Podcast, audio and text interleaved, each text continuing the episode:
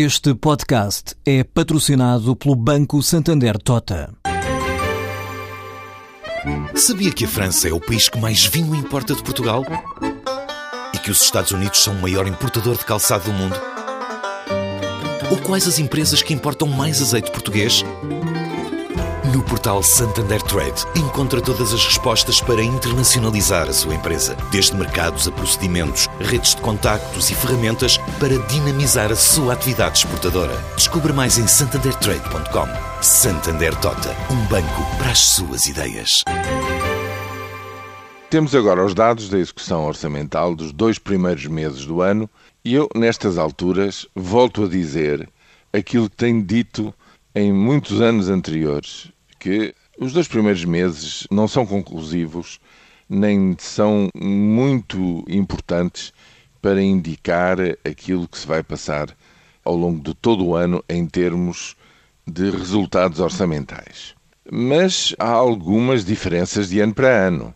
Os ouvintes estarão recordados que desde o passado mês de setembro-outubro, para mim, nos comentários que ia fazendo mensalmente sobre a execução orçamental, se tinha tornado claro de que as dificuldades, ou seja, a resistência para a descida do déficit, motivada por quê? Justamente pela uh, conjuntura económica adversa, isto é, ser particularmente difícil fazer um ajustamento orçamental quando a economia está a decrescer, que esses sinais vinham-se progressivamente a abrandar e que, a partir dessa altura, do terceiro trimestre do ano passado, me parecia ser plausível que fosse atingido o objetivo orçamental no ano passado.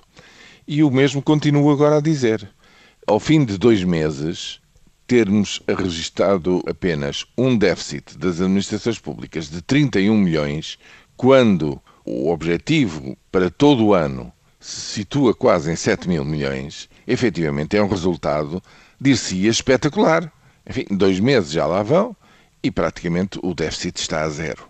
Veremos o que é que vai acontecer eh, ao longo dos próximos meses e, portanto, este valor, eh, quer dizer, não é extrapolável para o resto do ano. Este é o primeiro ponto. Mas o arranque deste ano afigura-se muito mais, digamos, folgado do que em anos anteriores, com vista ao objetivo que está traçado para o fim deste ano.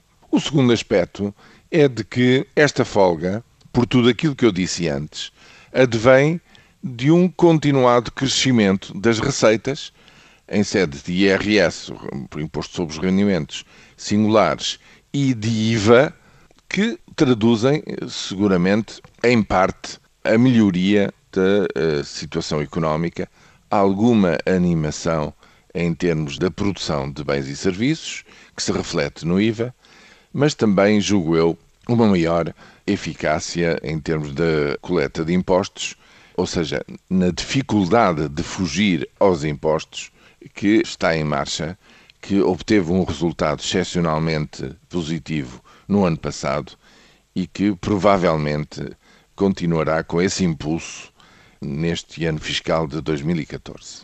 Enfim, por tudo isto, continuo a achar que, com a mudança da conjuntura económica, há aqui uma folga.